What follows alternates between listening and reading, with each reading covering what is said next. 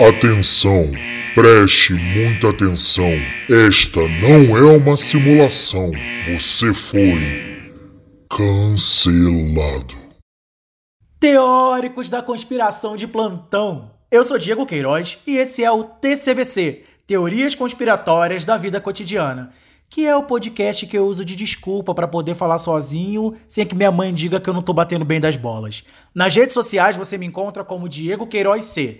E no YouTube, que também é uma rede social, eu acho, você me encontra como Diego Queiroz. Lá eu faço vídeos que é o que tem no YouTube, sobre assuntos diversos. Então você me encontra espalhado por toda a internet, assim como o coronavírus, mas ao contrário dele, eu não mato. Só de amor.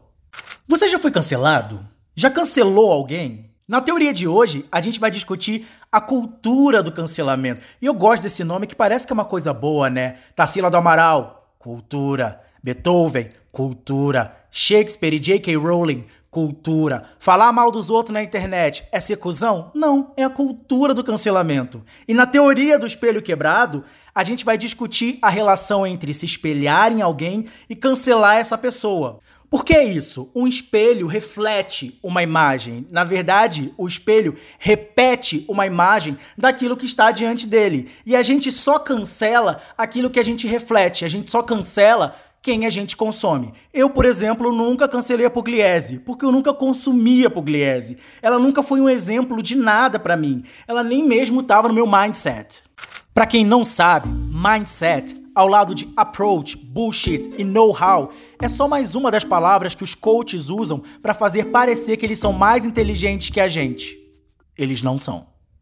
A teoria do espelho quebrado diz que a gente quebra o espelho para não precisar mais olhar para aquilo que nos incomoda. Quando eu cancelo alguém, eu não preciso mais ter que aceitar que os meus exemplos estão sujeitos a falhas como qualquer pessoa, porque eles são humanos.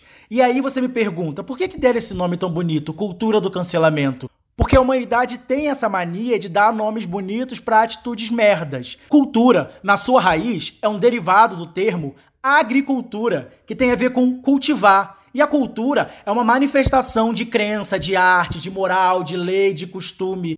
Aliás, se cultura é uma manifestação, aquelas manifestações demoníacas que acontecem na Universal são a cultura do inferno? E se cultura é cultivar, a cultura do cancelamento cultiva o quê? O ódio? A impressão que eu tenho é de que hoje em dia a gente está muito carente de heróis. Então a primeira pessoa que aparece sendo minimamente sensata, aliás, sensata é uma palavra que parece que a internet redescobriu em 2019, né? É fada sensata pra cá, lacrou, pisou muito, jantou cedo. É uma série de termos e frases e memes que a gente usa para definir pessoas que são infalíveis, que são incríveis. Pessoas que muitas vezes nem pediram para se colocar nesse lugar de infalíveis. Sim, tem gente que gosta de sustentar o status quo de pessoa perfeita sem defeitos, mas a maioria das pessoas que a gente cancela só são canceladas porque a gente colocou elas num lugar de destaque e sensatez que elas mesmas não pediram para estar. E aí, quando elas discordam dos nossos valores, das nossas crenças, a gente simplesmente cancela. A gente não dá uma outra chance. Na cultura do cancelamento, não existem segundas chances. Ou será que existem? Depende, porque eu acho que o nosso cancelamento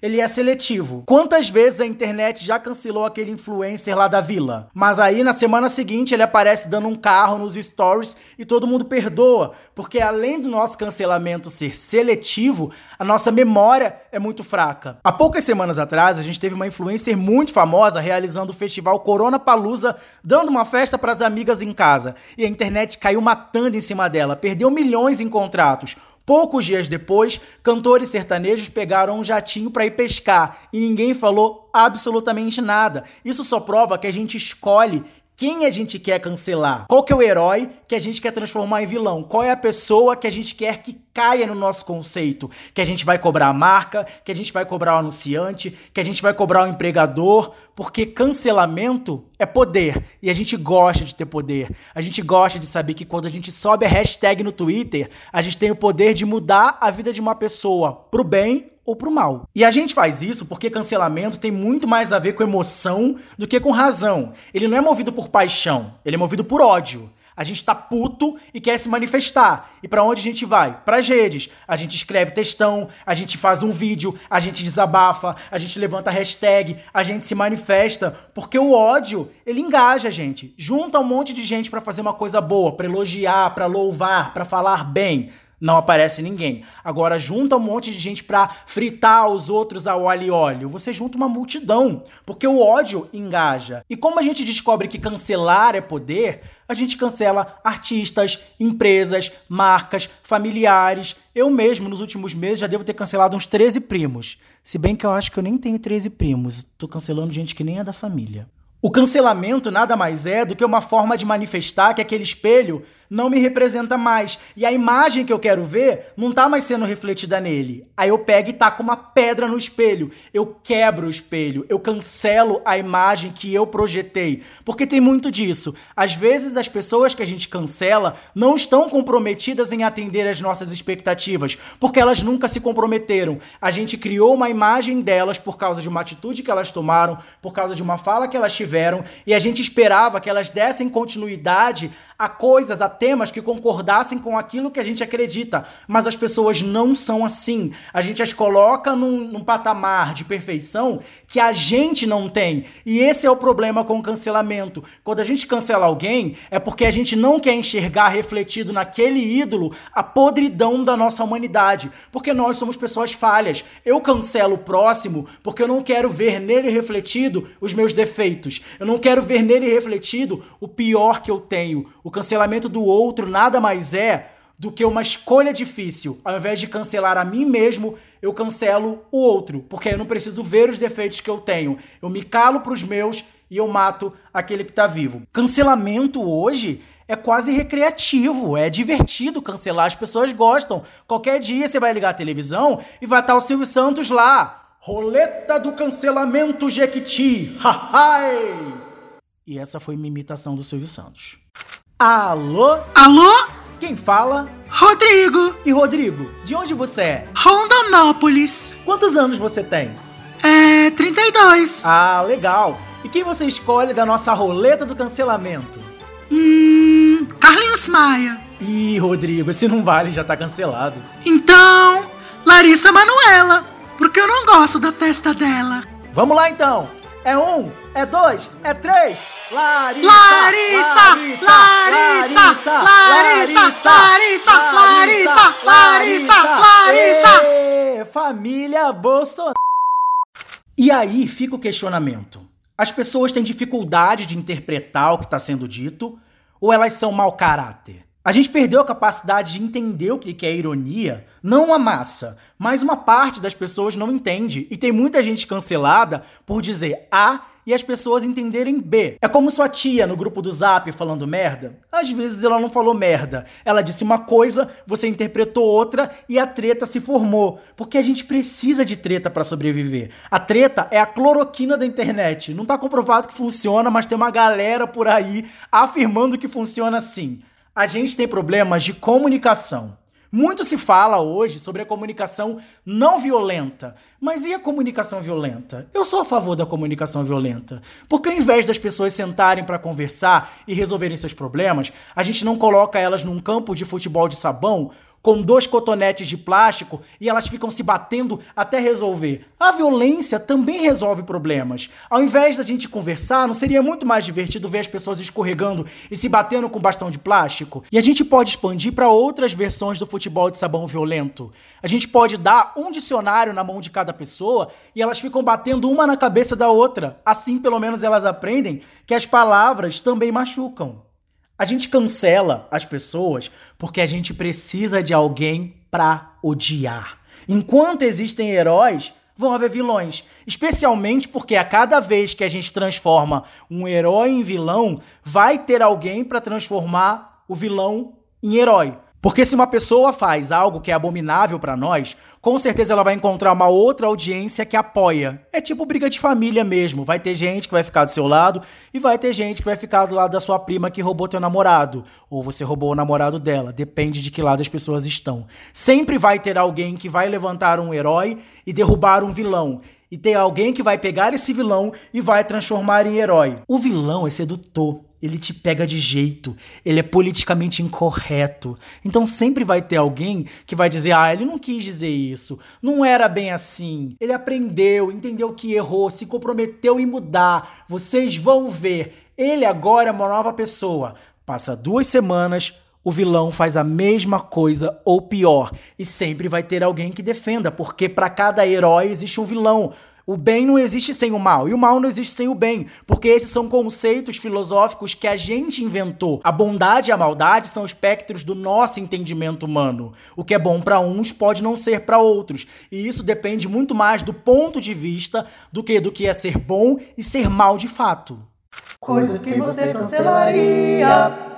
E as coisas que eu cancelaria são homens com barba sem falha.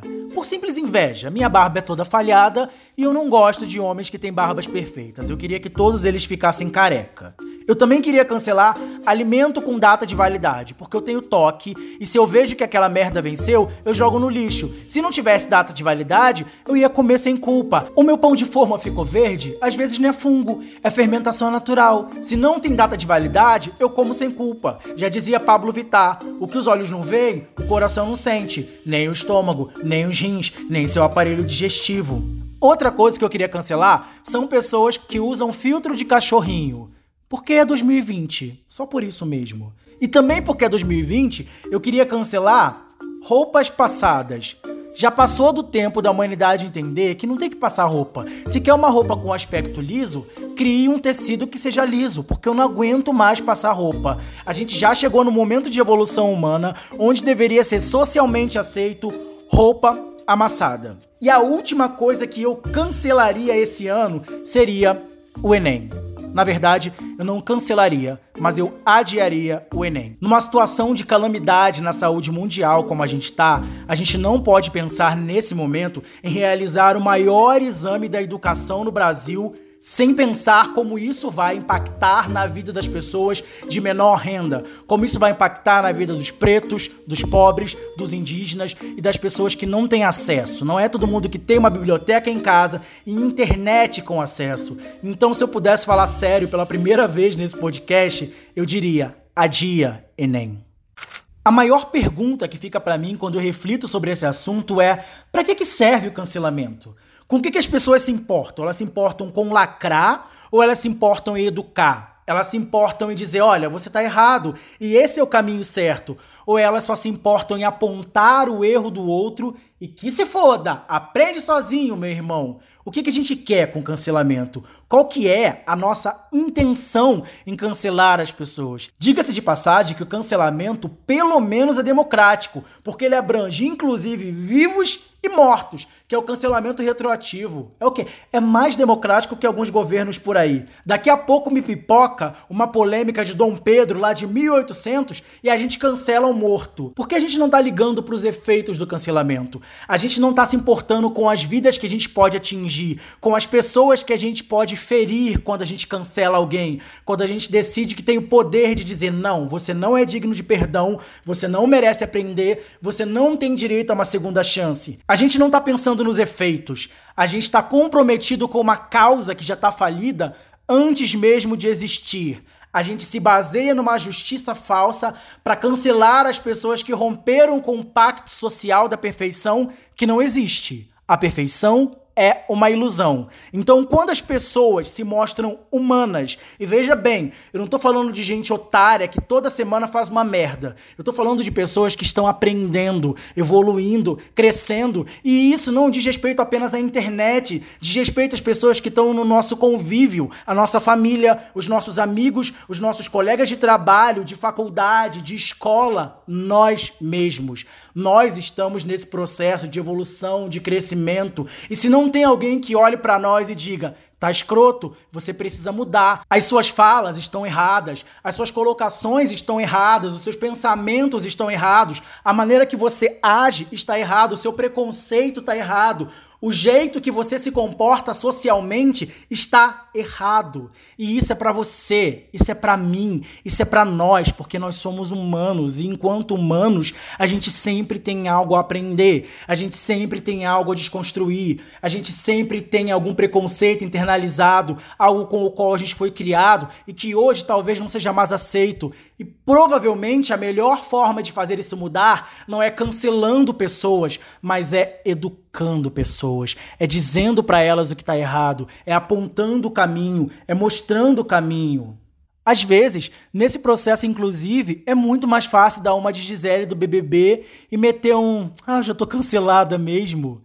Abraça o cancelamento, abraça essa vulnerabilidade e se liberta das amarras que te prendem a viver de acordo com uma sociedade baseada em hipocrisia, baseada no ideal de perfeição que não existe. Se liberta da vontade da massa. O que eu posso fazer agora é seguir. Seguir não é fácil. Seguir cancelado é menos fácil ainda, mas ainda é possível fazer as pazes com esse espelho que a gente quebrou. Quando a gente não quis mais olhar para nossa imagem, quando a gente quis quebrar o reflexo que a gente tinha no outro, ainda é possível fazer as pazes com essa pessoa imperfeita, com essa imagem que a gente não oculta, mas que a gente abraça. E aí a gente aprende que o mais importante não é cancelar pessoas, mas é cancelar a ideia de que elas têm que ser perfeitas. O que a gente precisa cancelar é a perfeição,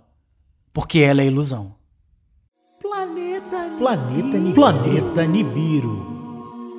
E essa é mais uma edição do Momento Nibiru, que é pra gente dar uma descontraída que hoje o clima foi pesado aqui, hein? O Momento Nibiru é aquela hora do podcast que eu te indico coisas para não fazer, porque todo podcast te indica coisas que você tem que assistir, perfis para você seguir, eu não. Eu te indico coisas que você não deve fazer na vida. Tipo chá de hibisco. Tomei aquela merda durante meses, não emagreci, é ruim, é caro, deixa tua boca amargando e não funciona para nada. Não toma, não se mete com esse tal de hibisco que não funciona. Outra coisa para você que tá em quarentena e tá aí desesperado procurando coisas para assistir, nunca assista Fênix Negra. A gente sabe que tudo que a Fox produziu dentro do universo X-Men é de gosto duvidoso. Mas o filme Fênix Negra faz a gente pensar que se tivesse na beira de um abismo, a gente pularia só para não terminar de ver aquele filme. Inclusive, eu acho que foi a primeira e única vez que eu fui ao cinema e eu senti vontade de levantar no meio do filme de tão ruim que era. E eu me arrependo amargamente até hoje de não ter feito isso, porque eu pensei, paguei caro, a pipoca de cinema é um absurdo de dinheiro. Então eu vou ver essa merda até o final. Deveria ter ido embora comer pipoca, meu um litro de Coca-Cola e não ter perdido o tempo da minha vida que eu jamais vou recuperar por ter visto aquele filme. Então, no momento Nibiru de hoje, eu te indico para nunca tomar chá de hibisco. E pelo amor de Deus, não perca o seu tempo assistindo Fênix Negra, que é o pior filme do universo X-Men. Nunca assista isso, porque eu não quero que você tenha tendências suicidas depois de assistir aquela Jean Grey falsificada. Planeta Nibiru. Planeta Nibiru. E é assim, nesse clima feliz, depois de ter acabado com todos os seus sonhos falando sobre cancelamento e imperfeição humana, que eu termino o TCVC de hoje. Você pode nos seguir nas redes sociais, em todas elas nós somos TCVC Podcast e escrever também pra gente no tcvcpodcast@gmail.com. Conte as suas histórias, o que você quer ver nos próximos episódios, o que você sentiu quando você ouviu, sei lá, fala qualquer coisa, só escreve para mim. Inclusive, eu tô muito feliz, porque minutos antes de eu começar a gravar esse episódio, eu recebi o primeiro e-mail do meu podcast. É o quarto episódio e eu já recebi o um e-mail. Se isso não é sucesso, eu não sei o que, que é. Já li? Ainda não, mas vou ler daqui a pouco. Então escreva o que você quiser em tcvcpodcast.gmail.com e a gente volta num próximo episódio de TCVC Teorias Conspiratórias da Vida Cotidiana.